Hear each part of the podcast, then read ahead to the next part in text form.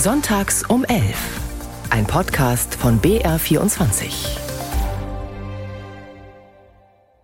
Die fehlenden Milliarden im Bundeshaushalt haben eine neue Debatte übers Sparen ausgelöst. Wir diskutieren aber heute über einen Bereich, in dem dringend und sofort mehr Geld gebraucht würde. Unser Thema heute in Sonntags um 11. Fehlende Kita- und Hortplätze. Was läuft schief in unserem System? Und zugeschaltet ist uns heute Stefanie Staus, die Leiterin unseres BR Hauptstadtstudios. Guten Morgen nach Berlin. Hallo aus Berlin nach Bayern. Dann gehen wir mal rein in die Diskussion. Stell dir vor, dein Kind hat einen Kita-Platz, aber zwei Erzieherinnen werden krank, die Gruppe schließt, ein Elternteil muss daheim bleiben. Für viele Familien ist genau das inzwischen Alltag. Und das ist noch die bessere Variante des Problems. Viele Eltern in Deutschland haben überhaupt keinen Kita-Platz gefunden und müssen sowieso selber für die Kinderbetreuung sorgen. Der vor zehn Jahren eingeführte Rechtsanspruch auf eine Kindertagesbetreuung ab dem ersten Geburtstag wird für Hunderttausende Kinder nicht erfüllt. Aktuell fehlen den Berechnungen zufolge fast 430.000 Kita-Plätze, um dem Bedarf gerecht zu werden. Das hat eine aktuelle Studie der Bertelsmann Stiftung diese Woche ans Licht gebracht. Und das, obwohl es doch parteiübergreifend das Ziel der Politik ist, mehr Betreuungsplätze zu schaffen. Kinderbetreuung ist Basic, die ein Staat leisten muss, neben vielen anderen. Und deswegen ist uns wichtig, die Betreuung zu verbessern. Die Kraftlos-Koalition aus CSU und Freie Wähler bekommen es einfach nicht hin. Da helfen auch keine schönen Bildchen mit Kindern in den Kitas, da hilft nur eine richtig gute Sozialpolitik. Wir brauchen dringend mehr Geld in diesem wichtigen Bereich. Bayerns Familien brauchen eine verlässliche, möglichst flexible und ihren Bedürfnissen angepasste Kinderbetreuung. Wenn wir in Deutschland dahin kommen wollen, dass wir ein verlässliches und gutes frühkindliches Bildungsangebot haben, dann müssen Bund, Länder, Kommunen und die Träger gemeinsam Hand in Hand daran arbeiten. Wir haben eben jetzt auch schon angefangen, nach Wohnungen irgendwo anders zu suchen, wo es vielleicht leichter ist, einen Betreuungsplatz zu finden. Ich arbeite aktuell 20 Stunden, erhöhe aber jetzt auch auf 30. Und da merkt man schon, dass es sportlich wird, dass man auch die Kinder länger in die Kita geben muss. Ja, muss, muss, muss. Wir bauen ein Haus, daher bin ich jetzt zu Hause, aber ab dann muss ich wieder arbeiten. Geht nicht anders. Muss, muss, muss. Aber die konkreten Zahlen schauen so aus. Rund 430.000 Kita-Plätze in Deutschland fehlen. Was macht dieser anhaltende Mangel an Plätzen mit unserer Wirtschaft, wo ja dringend Fachkräfte gebraucht werden?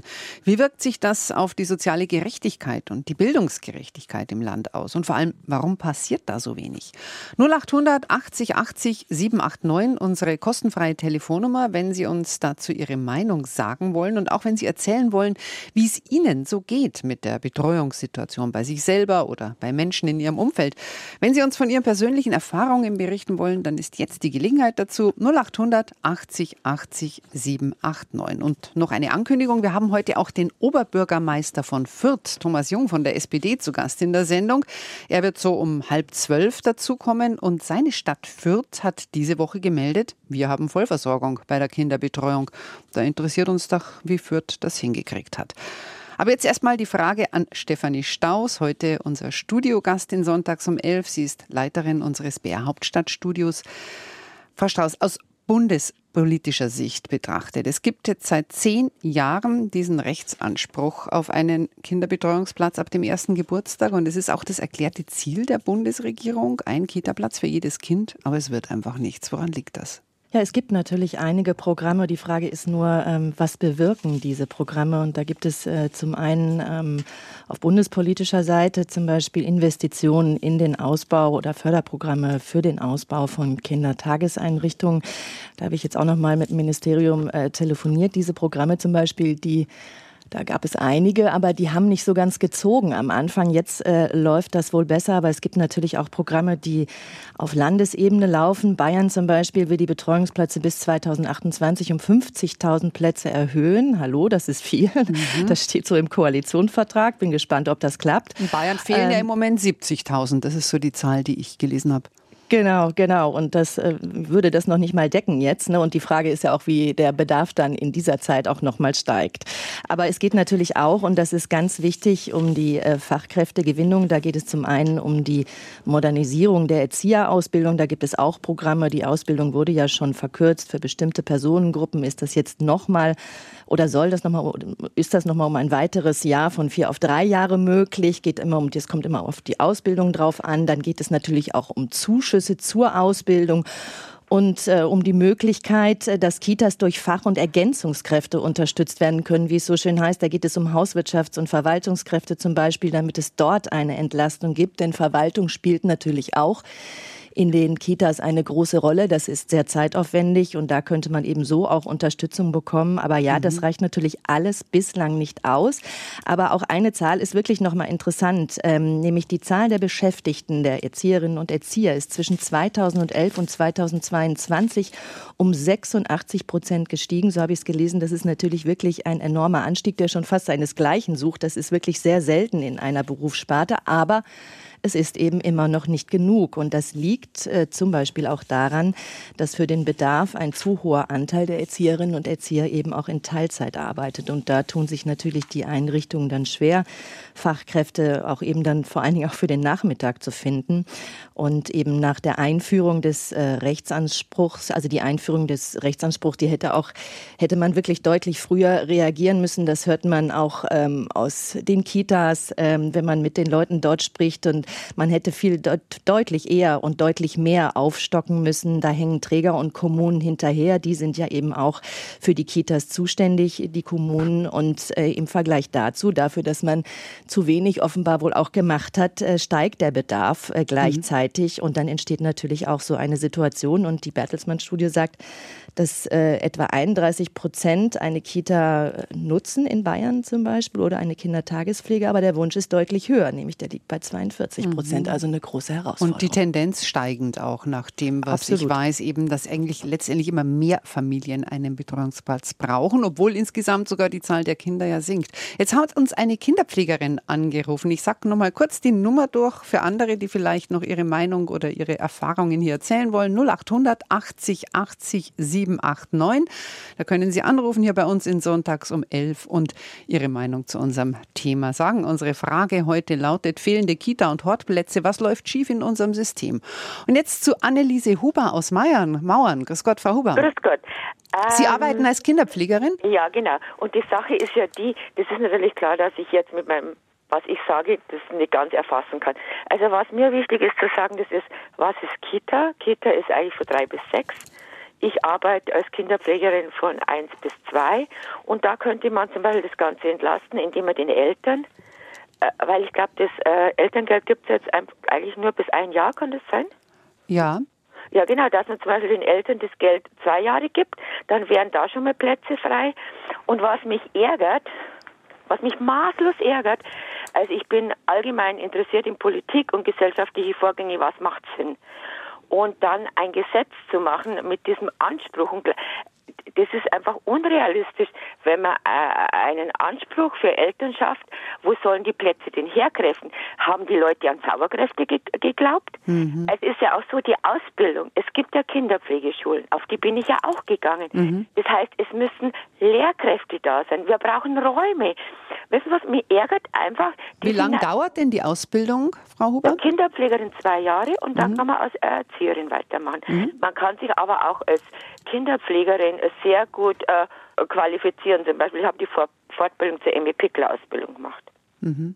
Was mich jetzt noch interessieren würde, äh, Frau Huber, so in Ihrem äh, Bereich jetzt, in dem Sie arbeiten, weil ein Vorschlag dieser Bertelsmann-Studie war ja auch, was auch jetzt äh, Stefanie Staus aus unserem Hauptstadtstudio erwähnt hat, dass man Erzieherinnen von Verwaltungsaufgaben entlasten soll. Also ich habe das auch so in Erinnerung, dass eigentlich in einer Kita häufig eine äh, Erzieherin sozusagen fast komplett äh, als mit Leitungsfunktionen belastet ist. Also ja. erleben Sie das auch so, dass da eben viel Verwaltungsarbeit von Erzieherinnen geleistet werden muss? Ja, aber die Sache ist ja auch die, es kommt auch darauf an, wie groß das Haus ist. Es ist natürlich so, wenn da ein Haus ist mit äh, zehn Gruppen oder fünf Gruppen, dass sie viel mehr Verwaltungsarbeit hat, wie eine Eingruppe. Ich habe zum Beispiel eine Elterninitiative gearbeitet. Ja, kann man machen, aber es gehört, gehört ja allgemein diskutiert, was macht Sinn, was macht Sinn für die Eltern und vor allem, was macht Sinn für die Kinder. Also ich finde nicht, dass es Sinn macht, alle Kinder von eins bis drei in die Krippe zu stecken. Und es macht auch, ich meine es ist entwicklungspsychologisch. Mhm. Und dann macht es meiner, ich werde richtig wütend. Und dann macht es meiner Meinung nach auch keinen Sinn, alle Kinder dann von eins bis, ich glaube, der Hort geht bis vierte Klasse, in einen Hort zu stecken oder allgemein. Wissen Sie, die Kinder verschwinden vom täglichen Leben. Wissen Sie, dieses, das Stecken in so, wie sagt man denn da? Ja, mhm. jeder steckt irgendwo drin und die Alten sind im Altersheim. Das ist einfach keine humane Gesellschaft. Mhm. Und das ist jetzt eine ganz andere Frage natürlich, Frau nee, aber das gehört aber, dazu. Nee, das ja. gehört dazu. Aber der Vorschlag, den Sie anfangs gebracht haben, der da jetzt auch dazu gehört, war ja, man könnte das Elterngeld länger zahlen. Das verstehe ich so, dass äh, Eltern dann auch die Möglichkeit hätten, vielleicht zwei Jahre äh, zu Hause zu bleiben oder womöglich drei. Genau. Die Frage würde ich mal äh, übergeben an, an Stefanie Staus, Leiterin unseres äh, Hauptstadtstudios äh, in Berlin. Äh, wird sowas diskutiert oder halten Sie sowas für umsetzbar? Also diese Diskussion, die kenne ich jetzt ähm, oder habe sie bislang noch nicht gehört. Vielleicht ist sie auch an mir vorbeigegangen.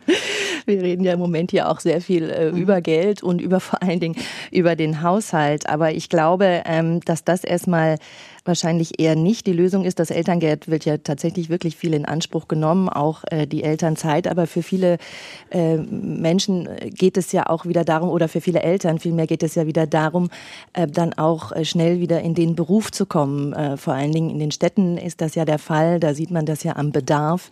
Da ist es ja tatsächlich so, dass wirklich viele Eltern äh, auf der Suche nach einem Kita-Platz auch mhm. dort sind, obwohl da schon lange klar war, dass es dort mehr Kita-Plätze gebraucht werden. Und auch da ist es schwierig. Und ähm, es ist, äh, Frau Paus, äh, die Bundesfamilienministerin, hat auch mal gesagt, äh, sinngemäß, also je mehr äh, Betreuungsplätze, umso mehr kann man auch die Wirtschaft ankurbeln, weil eben wieder mehr Menschen arbeiten gehen, eben auch die Mütter wieder arbeiten gehen und die Väter arbeiten gehen. Also von daher glaube ich, dass das eher etwas ist, was ähm, ähm, man nicht andenkt. Darf hm. ich noch was dazu sagen? Sehr gerne. Also zum Beispiel auch der Jesper Juhl und viele Sachen und viele gute Pädagogen beschäftigen sich mit der Frage. Es wird immer an die Wirtschaft äh, gedacht. Aber wie schaut es mit den Bedürfnissen von den Kindern aus? Mhm. Ehrlich, das macht mich so wütend. Ich glaube, wenn ich da kurz einhaken darf, ich habe äh, jetzt auch noch mal jetzt im, diese Woche noch mal mit einer äh, Dame gesprochen, die einen äh, Kindergarten leitet und die sagte auch, was eben einfach auch wichtig ist in den Kitas und ich glaube, das ist auch wirklich eine große Diskussion, auch gerade jetzt äh, vor dem Hintergrund dieser Beschäftigung und der fehlenden Erzieherinnen und Erzieher ist, dass die Qualität eben nicht auf der Strecke bleiben darf. Also es geht da nicht um eine Betreuung, sondern es geht da eben auch auch, äh, dass man äh, Kindern um Spracherziehung und äh, da spielen ja viele Sachen eine Rolle. Also es geht eben wirklich um Erziehung auch und dass man das wahrnimmt als Erzieherin und als Erzieher im Kindergarten oder in der Kita, dass das eine Rolle spielen muss ähm, und dass man zum Beispiel da auch den Betreuungsschlüssel nicht zu hoch macht, dass eben da auch noch eine Erziehung stattfinden kann und die Qualität gut ist. Das hatte sie mir auch noch mal mit auf den Weg gegeben, weil sie sagte, dass da hat sie große Bedenken, ja. dass das eben irgendwann auf der Strecke bleibt. Und nochmal an Frau Huber vielleicht die Frage. Ich verstehe schon Ihren Punkt. Sie sagen, es passt vielleicht nicht für jedes Kind schon mit eins in, in die Krippe zu kommen. Aber der Anspruch, also der Rechtsanspruch, der da jetzt besteht, der gilt ausdrücklich nicht nur für Betreuung, sondern auch für frühkindliche Bildung. Und das ja. ist ja auch immer ein Argument, dass beispielsweise Kinder aus Familien, in denen zu Hause kein Deutsch gesprochen wird, dass äh, das ja auch dabei hilft, dass sozusagen Chancengerechtigkeit herrscht, wenn die dann in die Grundschule kommen, dass die alle etwa auf einem Niveau sind. Dass es eben auch Familien helfen kann bei der frühkindlichen Bildung. Und das ist auch der Rechtsanspruch. Also es heißt ja frühkindliche Bildung und Betreuung, nicht nur Betreuung. Wie sehen Sie das? Also ich sehe das so, das stimmt natürlich mit der Sprache, aber es wird, was mich auch so wütend macht, Entschuldigung, ich kommt einfach viel Wut hoch, das ist einfach, dass einfach unterstellt wird, natürlich mit das mit der, wie gesagt, man kann das Thema gar nicht jetzt in einer Stunde und ich sowieso nicht. Aber das mit der Sprache ist wichtig. Vielleicht gibt es da auch andere Wege. Man kann das ja auch außerhalb machen, wenn die Kinder nicht in die Krippe gehen, dass man da dann was macht mit Sprache. Und dann ist es ja auch so, es ist ein großes Märchen und es ist nicht von mir, sondern von guten Psychologen, die sagen, es gibt keine frühkindliche Bildung. Es gibt nur frühkindliche Bindung. Mhm. Wenn man die Bindung hat, dann wird gelernt, also dieser Wahnsinn, Kinder bilden zu wollen. Man kann Kinder nicht bilden, weil Kinder bilden sich selber. Und da gilt es, die Voraussetzungen zu schaffen. Mhm. Ich verstehe Ihren Punkt, Frau Huber. Aber gut, was Sie jetzt sagen, äh, führt quasi eigentlich jetzt die Diskussion in die Richtung, man müsste Eltern ermöglichen, länger zu Hause zu bleiben und äh, sozusagen die Kinder zu Hause zu erziehen. Da sind wir jetzt bei einem anderen Thema, da würde ich auch mal mit Ihnen vielleicht, Frau Staus, in, in Berlin drüber sprechen. Stichwort familienfreundliche Arbeitszeiten. Also Anerkennung von, von Teilzeitarbeit, eben insbesondere auch bei Männern. Es klagen ja viele Männer immer auch noch drüber, dass eben Teilzeitarbeit nicht äh, so respektiert wird, wie man sich das wünschen würde, wenn man eben dauerhaft oder länger eben Teilzeit arbeiten will. Fällt das nicht auch in, in diesen ganzen Themenkomplex rein, also wie man mit dieser Frage umgeht? Die Teilzeitfrage, ja, natürlich, das äh, spielt natürlich auch eine Rolle. Ähm es gibt natürlich einige, die Teilzeit arbeiten und aber das ist natürlich auch immer die Frage, können sie das überhaupt in ihrem Job? Ähm, wenn man jetzt nochmal auf die, die Kita-Plätze draufschaut ähm, und schaut, wie sich Eltern arrangieren müssen, wenn sie denn ähm, einen Platz haben, der wirklich sie auch dazu zwingt, ähm, in Teilzeit zu gehen. Das gibt es äh, natürlich auch. Davon mhm. habe ich jetzt auch noch mal äh, viel gelesen. Dann ist das natürlich eine Sache, wenn man das nicht unbedingt will, dann finde ich das auch tatsächlich schwierig, wenn da kein Platz ist und wie sich die Eltern eben um das Kind drehen, damit sie das betreuen können. Und ähm, da entsteht natürlich auch viel Stress äh, in den Familien, aber letztendlich klar, es gibt ähm, auch jetzt gibt es tatsächlich immer wieder Leute, die deswegen auch in Teilzeit mhm. gehen müssen, weil die mhm. Kinder nicht betreut sind. Und jetzt müssen wir wirklich auch, weil das war, war jetzt natürlich speziell der Punkt von, von Frau Huber aus Ihren Erfahrungen als, als Kinderpflegerin, dass sie sagt, es passt halt nicht unbedingt jetzt immer, dass man jedes Kind ab eins in eine Betreuung gibt. Aber Tatsache ist, es gibt den Bedarf. 430.000 Kindertagesplätze fehlen. Und da schauen wir vielleicht mal die Zahl noch etwas genauer an. Das ist nämlich auch sehr interessant, wie groß dieser Ost-West-Unterschied da ist bei dieser Zahl. Also es fehlen 300 385.000 in westdeutschen äh, Bundesländern und nur gute 44.000 in ostdeutschen Bundesländern. Können Sie uns das erklären, Frau Staus? Was ist das jetzt wirklich immer noch DDR-Vergangenheit oder woran liegt das? Ja, man muss es wirklich äh, auch historisch sehen äh, in dieser Frage. Also in, in, der DDR damals war man ganz anders aufgestellt. Ähm, das System dieser öffentlichen Kinderbetreuung war auf die Vereinbarkeit von Kinderbetreuung und Erwerbstätigkeit ausgerichtet, eben um Frauen fest als Arbeitskräfte in das Wirtschaftssystem integrieren zu können. Das war da ganz wichtig. Und da gab es auch einen klaren Erziehungsauftrag und eben die Förderung der Vereinbarkeit von Familie und Beruf. Und da waren die Öffnungszeiten damals schon, das ist ja vor den 1990er Jahren gewesen, die waren damals schon in der DDR von 6 bis 18 Uhr. Und in Westdeutschland war man da ganz anders unterwegs. Die Kinder waren bis drei häufig noch zu Hause, wurden betreut, meist von der Mutter. Und das Kita-Modell oder Kindergartenmodell vielmehr ne, war es eher halbtags, ähm, also eine ganz andere Ausgangsposition. Und nach der Wende war es dann allerdings im Osten auch so, dass es dann viele Schließungen von Kindereinrichtungen gab. Das hängt natürlich oder hing mit der Umstrukturierung des Staates zusammen, Schließung von Großbetrieben, dann Rückgang der Geburtenzahlen. Das war auch verursacht durch den Weggang junger Frauen in den Westen. Und dann später, dann stabilisierten sich die Geburtenzahlen wieder und da gab es einen wirtschaftlichen Aufschwung und dann entstand auch dort eben ein Mangel, äh, vor allem in den Städten, aber eben nicht so groß äh, wie hier im Westen, weil es eben diese vorhandene Struktur von Einrichtungen äh, gab und noch gibt. Ähm, und aber was man auch sehen muss äh, im Osten, da ist der Betreuungsschlüssel ein anderer. Also mhm. da kommen auf eine Erzieherin oder einen Erzieher eben einfach mehr Kinder als im Westen. Mhm. Jetzt hat uns äh, Carmen Dück aus Aschaffenburg angerufen. Guten Morgen, Frau Dück. Hallo, schönen guten Morgen. Sie arbeiten in einer Kita Orga, steht da. Was machen Sie da? Genau, also ich unterstütze unsere Kita in der ähm, Administration, in der Organisation und ähm, habe da eben unterschiedliche Verantwortungsbereiche ähm, wie die Beiträge einzuziehen, aber auch ähm, am Konzept mitzuarbeiten und einfach sicherzustellen, dass wir zum Beispiel einen richtigen Betreuungsschlüssel haben. Das heißt, dass wir ausreichend mhm. Personal haben für die Betreuung der Kinder. Und sind Sie jetzt Erzieherin oder was sind Sie vom Nein, Beruf? überhaupt nicht. Mhm. Nein, überhaupt nicht. Ich ähm, mache das auch nur nebenbei ähm, als Unterstützung. Wir sind eine sehr kleine Einrichtung, eine Familiengruppe.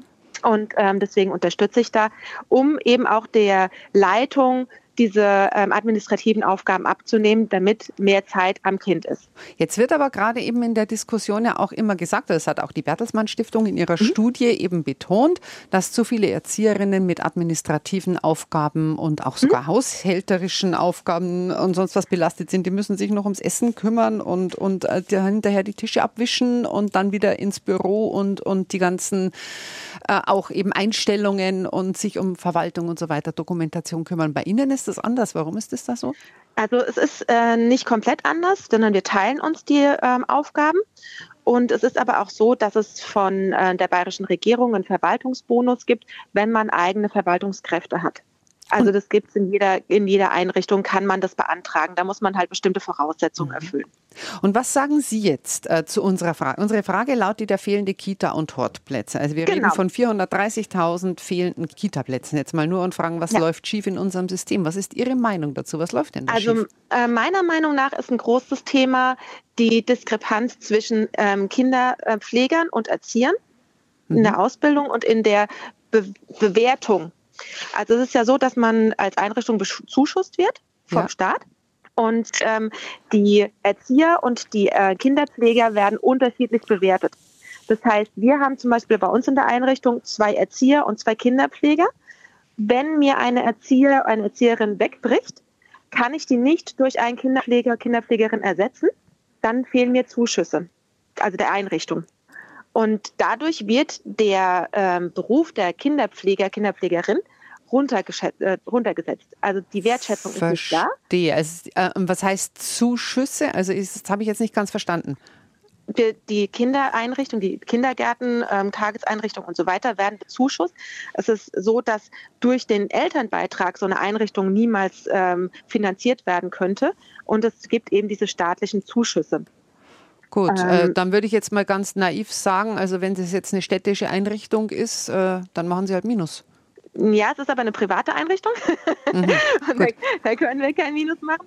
Ähm, aber es ist natürlich so, dass dieser Beruf der ähm, Kinderpflegerin einfach nicht die gleiche Wertschätzung bekommt wie ähm, die Erzieher. Und im aktuellen Fachkräftemangel können wir uns das einfach nicht leisten. Es laufen keine Erzieher auf der Straße rum mhm. und suchen Jobs, sondern die können sich die Einrichtung aussuchen, wo sie hinwollen. Und ist das dann auch Realität, was jetzt, also ich höre das ja auch hier bei uns im Kolleginnenkreis, dass dann eben von heute auf morgen eine Gruppe schließen muss, weil eben ja. äh, eine Erzieherin krank ist. Die können Sie dann auch nicht ersetzen durch eine Kinderpflegerin.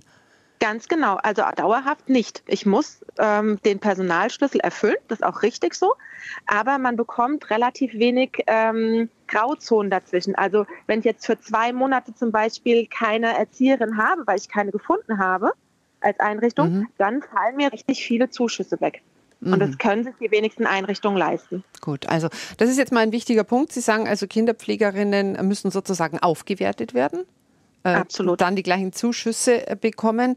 Ähm, dann gibt es noch weitere Vorschläge jetzt äh, von der Bertelsmann Stiftung im, in Bezug auf das Personal. Das heißt unter anderem auch Quereinsteiger könnten die Lage entspannen. Würden Sie das auch so sehen? Ich denke, das kommt sehr drauf an. Ähm, ich glaube, dass sehr viele Quereinsteiger sehr gut geeignet sind. Mhm. Bestimmt auch als Lehrer bei fehlenden Lehrkräften in den Schulen. Ähm, aber das geht nicht ohne eine Weiterbildung aus meiner Sicht. Und dann haben Sie auch noch so einen, eher unpopulären äh, Vorschlag durchgespielt. Äh, die Fachleute von der Bertelsmann Stiftung, die haben gesagt, also so wie die Lage jetzt ist, müsste man auch über eine Reduzierung der Kita-Öffnungszeiten, also zumindest mhm. vorübergehend für ein, zwei Jahre nachdenken. Wie sehen Sie das? Also was wir bei uns in der Einrichtung tatsächlich ähm, gemerkt haben, ist, dass seit Corona die Buchungszeiten rückläufig sind. Weil mehr im Homeoffice sind. Mm, ja, oder vielleicht sich auch den Fokus auf die Familie sich bei vielen verändert mhm. hat, kann sein. Mhm. Das habe ich jetzt kann ich keine Statistik dazu angelegt. Ich denke aber trotzdem, dass man die Öffnungszeiten zur Verfügung stellen muss, weil es immer Menschen gibt, die arbeiten müssen und auch wollen. Und da ähm, eine gute Betreuung für die Kinder gewährleistet sein muss. Frau Dick aus Aschaffenburg, aus einer Kita-Organisation. Vielen Dank für Ihren Anruf. Sie haben uns da wertvolle Hintergrundinformationen geliefert. Danke, dass Sie mitgemacht haben in unserer Diskussion hier in Sonntags um 11. Unser Thema heute lautet fehlende Kita- und Hortplätze. Was läuft schief in unserem System? Und zugeschaltet ist uns jetzt Thomas Jung, der SPD-Oberbürgermeister von Fürth. Grüß Gott nach Fürth und herzlich willkommen in unserer Sendung, Herr Jung. Ja, einen schönen guten Morgen. Wir reden ja heute über die aktuelle Situation in den Kitas. Wir reden über die Studie der Bertelsmann Stiftung, wonach in Deutschland so um die 430.000 Kinderbetreuungsplätze fehlen, zehn Jahre nachdem der Rechtsanspruch darauf eingeführt wurde. Und Sie sagen jetzt, die Stadt Fürth hat Vollversorgung bei der Kinderbetreuung. Wie kann denn das sein? Also da kommen einige Umstände zusammen. Zum einen hat die Stadt Fürth viel Geld dafür ausgegeben. In den letzten fünf Jahren haben wir 48 Millionen Euro für neue Kitas investiert. Ganz wichtig aber, wir haben in Fürth sehr viele engagierte Träger gefunden, sei es aus dem kirchlichen Bereich, sei es aus Sportvereinen, sei es private Unternehmer, die diese Kindergärten auch betreiben. Also kein einziger dieser neuen Einrichtungen wird von der Stadt Fürth selbst betrieben, sondern von anderen Trägern. Und wir haben dann noch das große Glück, dass sich in unserer Stadt vor wenigen Jahren eine soziale Akademie angesiedelt hat, die Erzieherinnen und Erzieher sehr erfolgreich ausbildet. Und viele davon nehmen dann auch gleich einen Job in Fürth wahr, sodass wir da auch keine unbesetzten Stellen haben. Also ausreichend Räume, keine unbesetzte Stellen und dann noch viel Geld in die Hand genommen. Das ergibt dann tatsächlich ein Angebot für jedes Kind. Mhm, das mit dieser pädagogischen Akademie ist natürlich interessant. Würden Sie das anderen Kommunen raten, sowas einzurichten? Weil offensichtlich bleiben die Erzieherinnen, die da ausgebildet werden, dann auch ganz gern in der Stadt Fürth, wenn es ihnen da gefällt und sie da auch Arbeitsangebote finden. In der Tat, es ist ein Vorteil, wenn man so eine Akademie vor Ort hat. Wir haben uns da bemüht. Ich selbst bin im Kuratorium der Diakonie Neuendettelsau und dieses diakonische Werk hat dann die Einrichtung hier in Fürth geschaffen und davon profitieren wir und unsere ganzen Träger ungemein. Und es ist auch gut, dass sich immer mehr junge Leute doch dort anmelden und der Erzieherinnen- und Erzieherberuf ist meines Erachtens ja wirklich ein spannender Beruf und ein wirklich auch mittlerweile ganz ordentlich bezahlter Beruf. Natürlich auch stressig, aber ja, man muss auch dafür werben und das tun wir. Ja, jetzt heißt es aber doch immer wieder, dass auch die hohe Zahl an Geflüchteten, die Kommunen, unter anderem auch bei der Kinderbetreuung vor so große Herausforderungen stellt. Ich nehme an, bei Ihnen leben sicher auch viele Ukrainerinnen mit Kindern. Viele Kommunen sagen jetzt, diese Zahlen kamen so überraschend, das konnten wir nicht einplanen. Wie geht es Ihnen da? Also in der Tat ist es ein Sonderthema. Auch in Fürth gibt es 1900 gemeldete Ukrainerinnen und Ukrainer und davon auch einige hundert Kinder. Also wir arbeiten da mit sogenannten mobilen Kitas, sprich viele dieser Kinder gehen nicht in die reguläre Kita, das ist tatsächlich auch bereits voll, aber wir richten sozusagen mobile Kitas dort ein, wo die Ukrainerinnen und Ukrainer ihre Wohnorte haben. Mhm. Das sind teilweise auch ja, Containersiedlungen und da ist dann die mobile Kita direkt vor Ort. Jetzt würde ich gern mal äh, Stefanie Staus, die Leiterin unseres BR Hauptstadtstudios, noch mal in die Diskussion hören. Wenn Sie das jetzt so hören, das klingt doch jetzt eigentlich, als wäre das alles ganz einfach. Wie schaut das jetzt für, wie hört sich das für Sie an aus Ihrer bundespolitischen Sicht? Also ich finde das toll, wie das in Fürth funktioniert, kann ich nur sagen. Äh, wenn es so funktioniert, aber das, äh, ähm, also Vollbetreuung, das ist ja, glaube ich, äh, was etwas, was sehr Seltenheitswert hat. Ich weiß nicht, Herr Jung, ähm, wo es das noch gibt, aber ähm, in Fürth, wenn das so gut funktioniert. Ähm, Sie, Sie, haben jetzt, äh, Frau Strasser, ja auch nochmal die Migrationsfrage äh, angesprochen. Ähm, da hatte mir auch, ich hatte es vorhin in der äh, ersten halben Stunde ja schon mal gesagt, ich habe mich ja auch ein bisschen umgehört, auch bei Kita-Leitungen. Und ähm, da ist es tatsächlich ähm, die Kinder mit Migrationshintergrund, die brauchen natürlich noch mal, auch noch mal mehr Betreuung, auch sprachliche Betreuung. Das ist natürlich auch noch mal ein Thema. Und das ist natürlich bei äh, Kitas oder in Kitas, wo es eben einfach auch zu wenig Erzieherinnen und Erzieher gibt, ähm, ist das natürlich, verschärft das die Lage noch mal. Ähm, und das hatte sie mir auch noch mal erzählt und sagte, dass deshalb natürlich auch noch mal mehr Erzieherinnen gebraucht würden, damit mhm. eben der Sprachunterricht gut funktioniert. Es ist schön, dass uns heute dauernd auch äh, Frauen aus dem Fachbereich anrufen. Wir haben wieder eine Erzieherin in der Leitung, Frau Meier aus Dachau, die ich gerne in die Diskussion holen würde. Grüß Gott, Frau Meier. Hallo, grüß Sie. Die Kolleginnen haben mir reingeschrieben, Sie sagen, Arbeiten lohnt sich für Sie nicht, weil das Gehalt zu schlecht ist. Das ist jetzt ein bisschen rausgegriffen, tut hm? mir leid. Ähm, Dann erklären Sie es uns. Ich hatte gesagt, dass es, ähm, dass ich kein Patentrezept habe für die Lösung sozusagen. Das ist klar. Ähm, da bin ich nicht vom Fach. Bei mir kommt zusammen, dass ich Mama von kleinen Kindern bin, zwei kleinen Kindern und ähm, eben Erzieherin. Und dass mein Mann auch jetzt kein Spitzenverdiener ist. Also wir beide sozusagen keine Spitzenverdiener. Und dann bekomme ich mehr Wohngeld und diese Leistungen, oder was heißt, nein, es kommt sich aufs Gleiche drauf raus. Mhm. also sagen. es lohnt sich äh, für Sie nicht. Also, dass die Gehälter von Erzieherinnen genau. nicht hoch sind, das ist ja, glaube ich, unumstritten. Ja. Herr Jung, was würden Sie jetzt äh, Frau Meier sagen? Also eine Erzieherin jetzt in Elternzeit, ähm, die sagt, ja, es, es rentiert sich für mich eigentlich nicht, weil die, die Gehälter in dem Bereich so schlecht sind. Also da will ich schon ein bisschen widersprechen.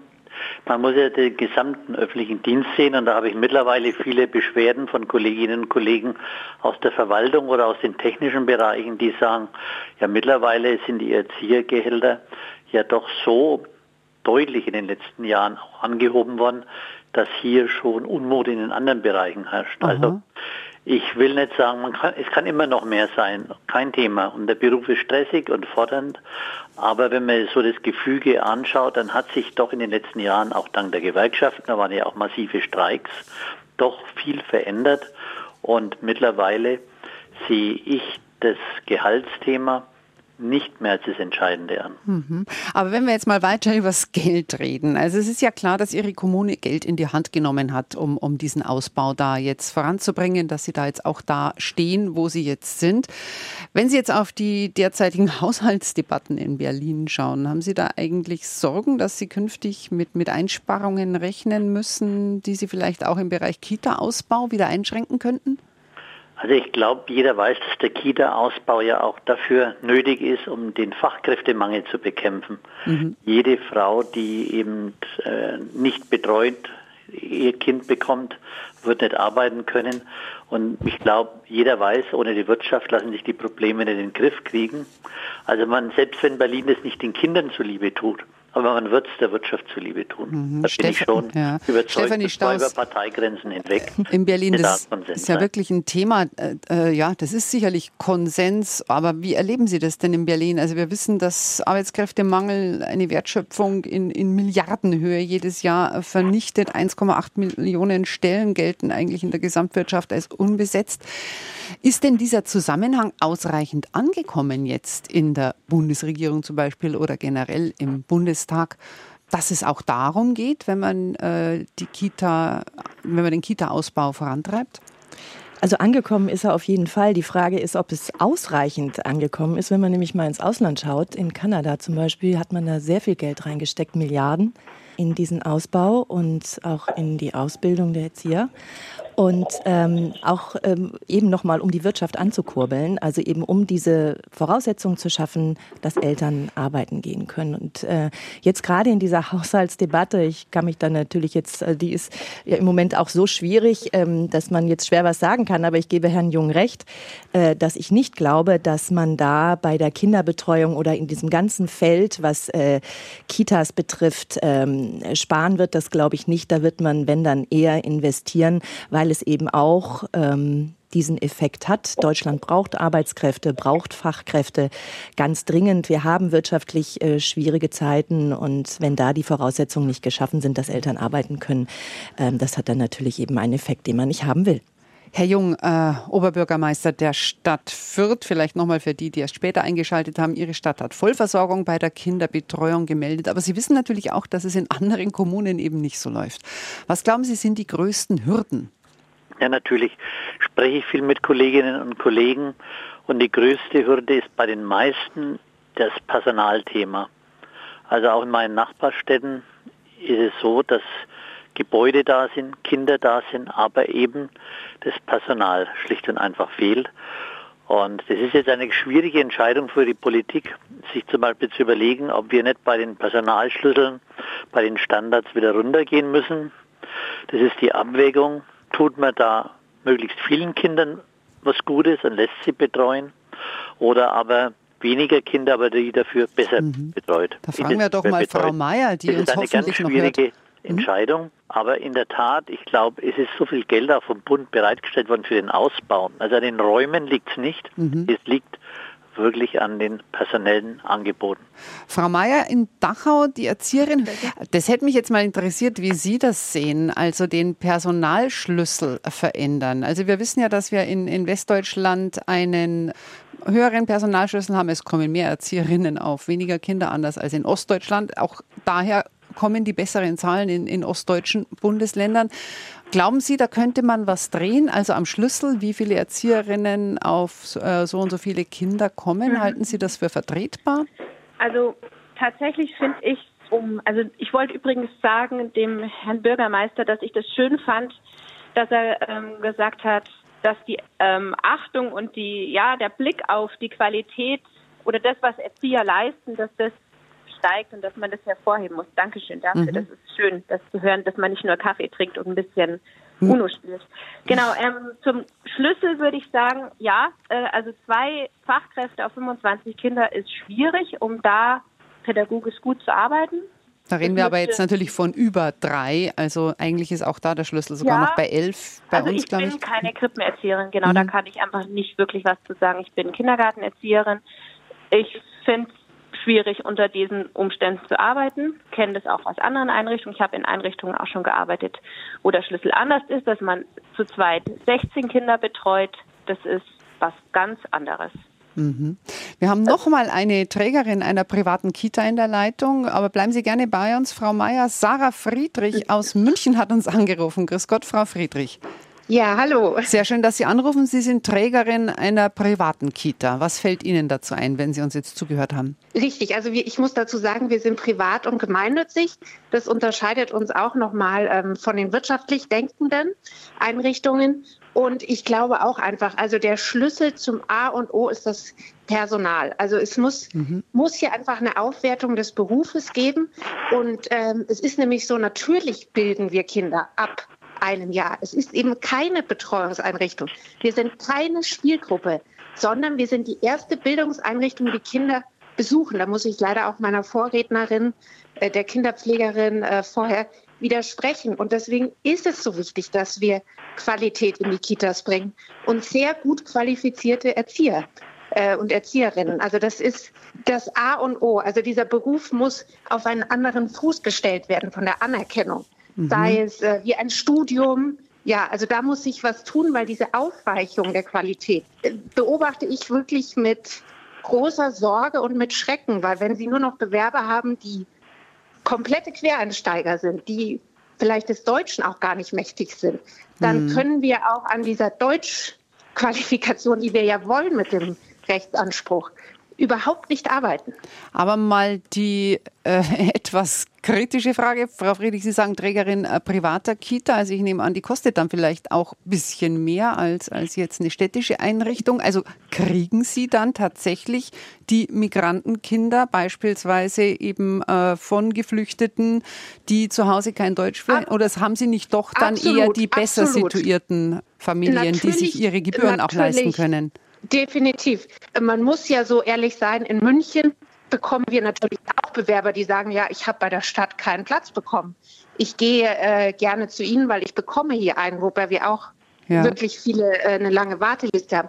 Aber dennoch ähm, nehmen wir genauso Mhm. Diese Kinder auf, weil dieser Betrag wird ja auch übernommen Weil von das der war. Also das tatsächlich, ja, wird übernommen, okay. Weil das war tatsächlich ein Aspekt, den wir auch im Vorfeld dieser Sendung äh, besprochen haben hier in der Redaktion, ob nicht eben dieser Mangel auch langfristig äh, zu einer steigenden sozialen Ungleichheit in der Gesellschaft führt, weil es ja schon so ist, dass eben Familien mit einem besseren finanziellen Hintergrund sich doch leichter irgendwo einen Platz besorgen können. Eben weil sie ja auch im Zweifelsfall mehr zahlen können als andere, die ihn vielleicht Ja. sogar dringender bräuchten für, für Kinder, die vielleicht einen Bildungsrückstand haben. Also man muss schon so ehrlich sagen, also den Platz bekommen könnten alle. Aber natürlich erkaufen sich Eltern bei uns einen besseren Betreuungsschlüssel, die, die sich leisten können. Da mhm. muss ich Ihnen absolut recht geben, weil mhm. da achte ich natürlich drauf und das refinanziere ich durch höhere Beiträge. Natürlich. Mhm. Bei uns ist der Betreuungsschlüssel ja. 1 zu 4.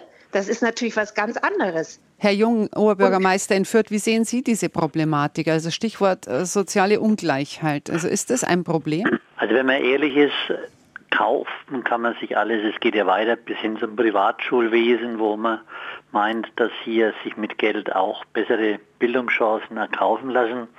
Das wird sich nie ganz vermeiden lassen. Aber wichtig ist doch tatsächlich, dass engagierte Erzieherinnen und Erzieher sich um möglichst viele Kinder kümmern können. Und da muss es natürlich der Anspruch des Staates sein, dass alle eine Chance haben. Das hängt ja auch manchmal vom Zufall ab. Man kann auch viel Geld ausgeben und trotzdem Pech haben, dass dann irgendwas nicht funktioniert, dass Erzieher krank werden und dann Gruppen auseinanderbrechen. Also gewisse Ungerechtigkeit, gewisse Ungleichheit, ja, die wird man nie ganz aus der Welt kriegen. Aber man kann schon sagen, dass in Deutschland das Ziel sein muss, dass alle eine Chance haben. Mhm. Frau Friedrich, ich habe Sie auch so verstanden, dass Sie es eben äh, für sehr wichtig hielten, dass der Beruf insgesamt aufgewertet wird, der Beruf äh, der Erzieherin. Wie würden Sie sich das denn vorstellen, jetzt mal abgesehen vom finanziellen? Mm, absolut, weil ich kann es so nochmal betonen, die Kinder lernen ab Geburt und es ist so wichtig, wir legen so viele Weichen wir machen ganz andere Baustellen auf, wenn wir hier nicht einen guten Betreuungsschlüssel haben, wenn wir uns nicht kompetent um diese Kinder kümmern. Deswegen, es muss in der Ausbildung liegen, denke ich. Natürlich muss es auch einen Unterschied zwischen einem Kinderpfleger und einem Erzieher geben. Das gibt es in allen Berufen, zwischen Ingenieur und ähm, Mechaniker und so weiter. Also ich denke, da muss es einfach eine weitere Qualifizierung geben, auch über den universitären Bereich. Da ist natürlich Bezahlung folgt dem dann nur. Aber das muss ähm, ja attraktiver sein, indem der Beruf ein, wirklich ein Master ist, ein Bachelor ist und dann vielleicht auch ganz andere ähm, Leute interessiert. Aber was halten Sie dann, dann von dieser Quereinsteigerdiskussion, die auch die Bertelsmann Stiftung da aufgemacht hat? Also ich finde es wirklich schwierig. Ich halte es ich glaube, es wird nur aufgeweicht, um irgendwie diesem Rechtsanspruch nachzukommen. Das ist mein Gefühl und das schon seit Jahren wird dieses System aufgeweicht. Mit Quereinsteigern, mit Assistenzkräften. Natürlich hilft das noch eine helfende Hand, aber es geht ja um kompetente und qualifizierte Bildung mhm. und nicht um Betreuung und nur den Mund abwischen. Mhm. Darum geht es nicht. Deswegen halte ich das eigentlich auch den ganzen Bereich in der Kindertagespflege, der sehr aufgeweicht wird, nicht für den richtigen Weg, langfristig. Kurzfristig hilft das. Mhm. Also da meinen Sie, ist wahrscheinlich dann äh, äh, Thomas Jung, der Bürgermeister der Stadt Fürth, mit seiner pädagogischen Akademie quasi vor Ort auf dem richtigen Weg. Ja, absolut. Also kann man ja nur begrüßen, wenn sowas wirklich mhm. in die Hand genommen wird. Das ist leider auch das Feedback, was man aus München hört. Ja, hm, wir hätten jetzt durchaus auch dann schon Bewerber, aber es gibt halt auch nicht genug Lehrer in den Schulen, in den äh, Kinderpflegerschulen, in den Fachakademien, nicht genug Klassen. Ja, mhm da ist er auf jeden Fall auf dem richtigen. Weg. Aber wenn wir jetzt schon dabei sind, Herr Jung, vielleicht nochmal, weil es jetzt doch schon langsam auch schon die Sendung äh, dem Ende zugeht. Wenn Sie nochmal jetzt zusammenfassen dürften, als, als einer, der es sozusagen geschafft hat, also diesen äh, Versorgungsstand wirklich äh, zu schaffen, der also auch den Rechtsanspruch offensichtlich garantiert. Also wenn Sie mal so einen kleinen Forderungskatalog formulieren dürften, auch stellvertretend für andere Kommunen, die da noch hinterher sind, an die Bundespolitik, was würden Sie sich wünschen? Also einmal, dass natürlich alle Förderprogramme für Investitionen in Kita-Gebäude weiterlaufen. Dass zum anderen, und das ist nicht bloß eine Forderung nach Berlin, sondern es geht nach München und überall hin, das Thema des Zugangs zu dem Erziehungsberuf so attraktiv medial und auch mit tatsächlicher Ausstattung verbreitet wird, dass noch mehr Menschen sich dafür entscheiden. Und zum Dritten pflegt die freien Träger Ich habe da manchmal Bedenken, wenn die Kirchen immer wegen Kirchensteuer haben, die Hälfte aller Kitas in Fürth ist auch von kirchlichen Trägern. Also diese freien Trägerlandschaft, die ist so vielfältig. Der eine macht Sportkita, der andere macht eben eine musikalischen Kita und so weiter. Also diese Trägerlandschaft, die muss unbedingt erhalten bleiben, denn die entlastet die Kommunen extrem. Und das ist eigentlich unser Erfolgsrezept, wie schon gesagt, keine einzige Kita der letzten 20 Jahre städtisch, alles von freien Trägern und alles sehr erfolgreich. Mhm. Jetzt haben wir nochmal einen Erzieher und diesmal einen männlichen Erzieher in der Leitung, nachdem uns ja heute viele Erzieherinnen angerufen haben, interessanterweise. Den würde ich jetzt auch gerne noch hören. Markus Mahns aus Erlangen. Grüß Gott, Herr Mahns. Guten Tag, hallo. Wie sehen Sie Ihren Beruf und die Bedingungen rundherum? Ja, also grundsätzlich ähm, habe ich mich äh, sehr bewusst für den Beruf entschieden. Ich bin Umsteiger, ähm, mhm. habe äh, die sogenannte Jetzt Peer äh, Optiprax-Ausbildung gemacht und äh, ich finde den Beruf unglaublich vielfältig. Man kann sehr, sehr viel machen. Was allerdings natürlich hier schon oft angeklungen ist, wir haben einen extremen Mangel in vielen Kommunen an äh, Kräften. Und ich weiß jetzt zum Beispiel aus meiner Abschlussklasse, wir waren 20 Schüler, nur noch ganz wenige arbeiten tatsächlich in der Arbeitsstelle, an der sie zuletzt gearbeitet haben weil es einfach oft auch an der Überlastung liegt, ähm, an den Rahmenbedingungen und man sucht sich dann halt ähm, andere Dinge, die besser zu den eigenen Rahmenbedingungen passen. Gerade zum Beispiel auch, wenn man Familie hat etc. Solche Dinge äh, spielen natürlich dann mit rein. Und was auch schon gesagt wurde, Qualifikation ist natürlich wichtig. Und ähm, Quereinsteiger wie ich, die zwar eine dreijährige Ausbildung haben, die können viel helfen und wir, wir bringen auch neue Sachen mit rein. Aber es ist trotzdem wichtiger, dass der Beruf insgesamt aufgewertet wird. Also halt mhm. halt auch sozial vom Stand her. Aber das Gehalt hat Sie jetzt nicht abgeschreckt, weil es heißt ja immer, dass es ein Hindernis ist für Männer in diesen Beruf zu gehen, weil eben äh, die Gehälter zu niedrig sind. Also sagen wir so, ich komme aus einer ganz anderen Sparte. Ich habe studiert vorher. Natürlich muss man dann eine Abstriche machen, was das Gehalt angeht. Äh, für mich ging es eher darum, dass ich eher mit Menschen arbeiten wollte. Das war meinem mhm. vorigen Beruf nicht so möglich. Bin auch verheiratet. Ähm, meine Frau hat ein, ein, gutes Gehalt. Ich kann mir das ganz gut leisten. Aber es ist natürlich schon auch eine Entscheidungskriterium für viele Leute, ob sie sich das jetzt so leisten können. Vor allem halt auch mit Familie etc. Das sollte man schon auch immer sehen. Und ich finde, Leute, die Familie haben, bringen halt auch nochmal was anderes mit rein in den mhm. Beruf. Mhm. Also Sie sind auf dem besten Weg dazu, Erzieher aus Leidenschaft zu werden. Ja, das schon auf jeden Fall. Das habe ich auch gemacht. Ich bin Erzieher jetzt aus Leidenschaft. Na, das genau. ist doch schön. Vielen Dank, dass Sie uns angerufen haben, Herr Mahns. Ja, eine ja. Äh, spannende Diskussion. Heute haben nur Leute aus dem Fach angerufen bei uns hier in Sonntags um 11. Das passiert selten. Also nur Leute, die wirklich damit zu tun haben. Herr Jung, Oberbürgermeister in der Stadt Fürth, der es mit der Kinderbetreuung sehr äh, gut vorangetrieben hat. Weiß ich. Vielen Dank, dass Sie mitgemacht haben. Einen schönen Sonntag noch. Vielen Dank, sehr gerne und, und alles Gute. Weiter so. Und äh, das Schlusswort gebe ich jetzt an Stefanie Staus, unsere äh, Leiterin des Hauptstadtstudios in Berlin. Was nehmen Sie denn mit aus der Diskussion? Also was ich eben jetzt nochmal schön fand, war, dass ähm, der Herr wirklich jetzt nochmal für diesen Beruf geworben hat. Und man hat ja auch in den letzten Jahren gesehen, dass dieser Beruf tatsächlich attraktiv ist. Und ich glaube, dass je besser die Qualität in den Kitas ist, umso mehr, also größere Auswirkungen hat es eben auch auf die Attraktivität. Und ich glaube, es ist wichtig, eben auch diese Qualität zu halten. Vielen Dank, Stefanie Staus, die aus Berlin zugeschaltet war, aus unserem Hauptstadtstudio. Danke fürs Mitmachen. Nochmal danke an Thomas Jung, den Oberbürgermeister von Fürth. Das war sonntags um 11 für heute. Wir haben heute über die fehlenden Kita- und Hortplätze gesprochen und darüber diskutiert, was schiefläuft in unserem System.